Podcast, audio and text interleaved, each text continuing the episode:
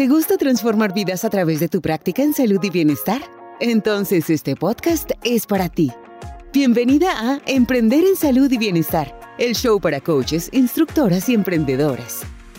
Aprende a cómo construir una práctica que te permita alcanzar más personas, mejorar tus habilidades y llegar más lejos, mientras tu bienestar e ingresos siguen mejorando. Recibirás información, herramientas e inspiración para crear comunidades, atraer nuevos clientes, transformar tu práctica y establecerte como una experta en tu área. Todo a través de las voces de otros coaches y de expertos que comparten sus vivencias y experiencias.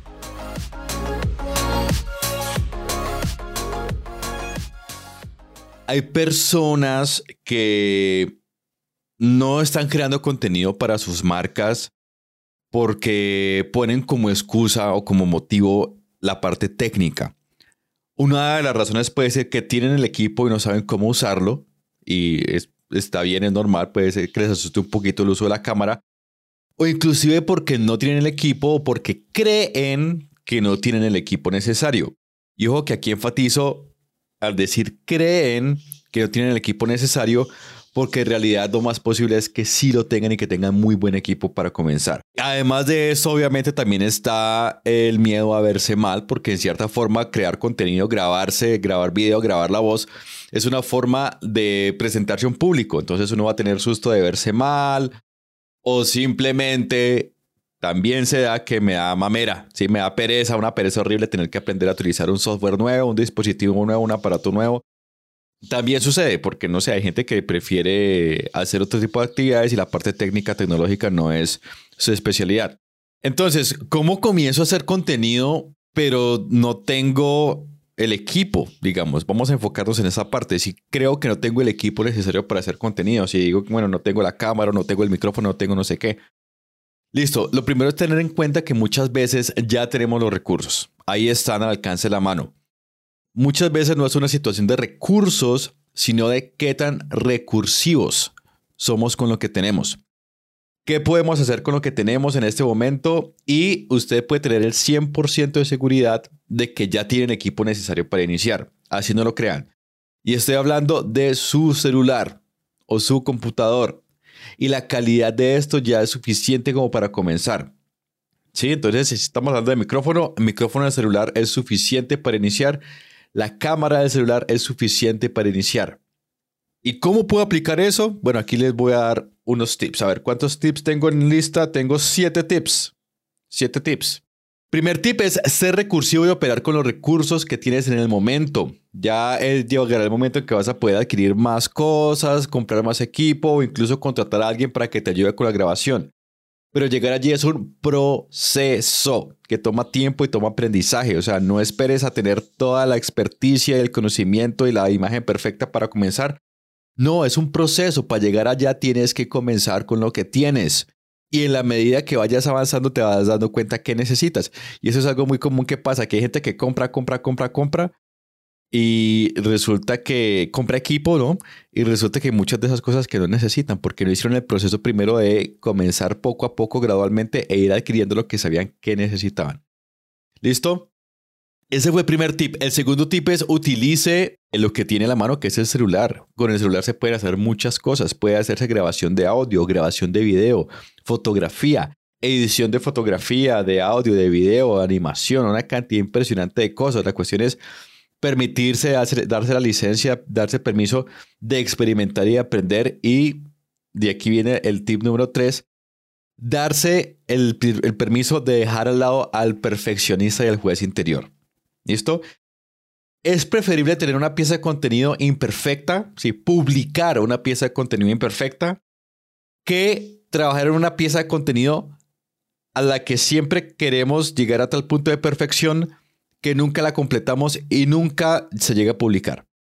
Muchas veces la, búsqueda de perfección es una forma de evasión. ¿sí? Está bien ser imperfecto, es parte del proceso de aprendizaje y crecimiento y está bien que publiques contenido imperfecto porque vas a ir mejorando en el camino. Y muchas veces, ojo con esto, lo que nosotros juzgamos, juzgamos que se ve mal y que se ve imperfecto, la audiencia lo va a percibir como una pieza de contenido normal, porque ellos van a estar enfocados en el mensaje. ¿Listo? Ese fue el tip 3. Tip 4. Mientras te familiarizas con el equipo que tienes, graba contenido corto. Esto es contenido de 3 a, digamos, máximo 10 minutos de duración. ¿Sí? ¿Qué va a hacer esto? Va a facilitar que el proceso de grabación sea más liviano y más rápido, más cómodo para ti. Y también que el proceso de postproducción, o sea, lo que tiene que ver con edición, ajuste de color, ajuste de audio, etcétera, toda la, la edición después de eso va a ser más liviana también. Entonces te va a demandar menos tiempo, menos atención y va a haber menos fricción. ¿Listo? Entonces comienza con contenido cortico. ¿sí? Por ejemplo, videos para TikTok, videos para Instagram, videos corticos eh, o audios cortos van a ser muy, muy cómodos de crear. Listo, el quinto tip es eh, iluminación. Iluminación, carajo. La, la mejor cámara, la cámara más cara, se va a ver fea si la iluminación no es la apropiada. Y una cámara sencilla de celular se va a ver muy bien si la iluminación es la apropiada. Entonces, pilas con la parte de iluminación. No hay que comenzar eh, comprando ni las lámparas, ni softbox, ni nada de esto. Puedes comenzar con iluminación natural. ¿Listo? Busca una fuente de luz natural que quede frente a ti o a un ángulo de 45 grados y eh, te va a dar una, excelente luz y va, a ser una luz suave. Generalmente va a ser una luz suave, a no ser pues, de que esté recibiendo directamente el rayo de sol, que no sería lo ideal, pero el resto si es luz reflejada va a ser una luz suave y va a ser una luz muy bonita y que te va a quedar muy bien. Para el audio también hay que, hay que ponerle cuidado, ¿no? Hay que buscar un espacio que tenga poco ruido exterior y poco eco.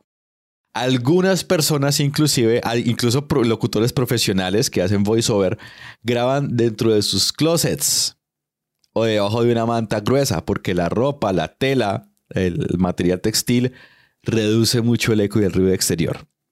¿Listo? Entonces, punto 5 es pilas con iluminación, aproveche la iluminación natural que tiene y busque espacios que no tengan eco. Y muchos de nosotros ya contamos con espacios similares en casa. Bien, eh, tip 6 es pida apoyo.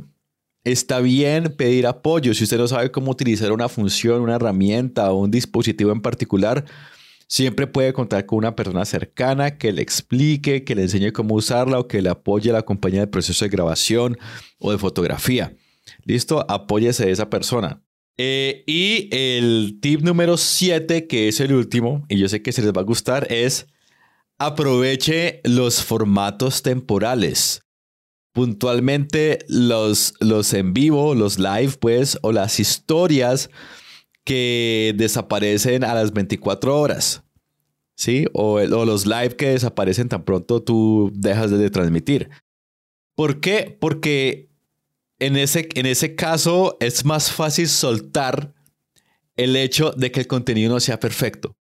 Como sabemos que va a desaparecer tan pronto paremos de transmitir o como sabemos que va a desaparecer en 24 horas, aprendemos, nos sirve entrenamiento para soltar el hecho de que el contenido no va a ser perfecto y que eventualmente va a ser visto por algunas personas y después va a pasar a mejor vida, digámoslo, ¿sí? Y en realidad es lo que pasa con todo el contenido, salvo pues eh, algunas excepciones, pero en general es parte del proceso y, ayuda mucho esa, ese conocimiento de que algo va a ser en, cierta forma efímero para hacer ese ejercicio de soltar y buscar el hecho de que no sea perfecto.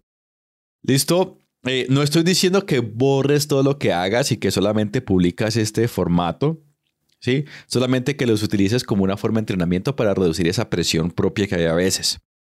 Y eh, ah, otra cosa chévere de estos formatos que son de, de duración corta, como las historias, es que no requieren edición. Entonces reduce todavía más la fricción o la edición que requieren es mínima.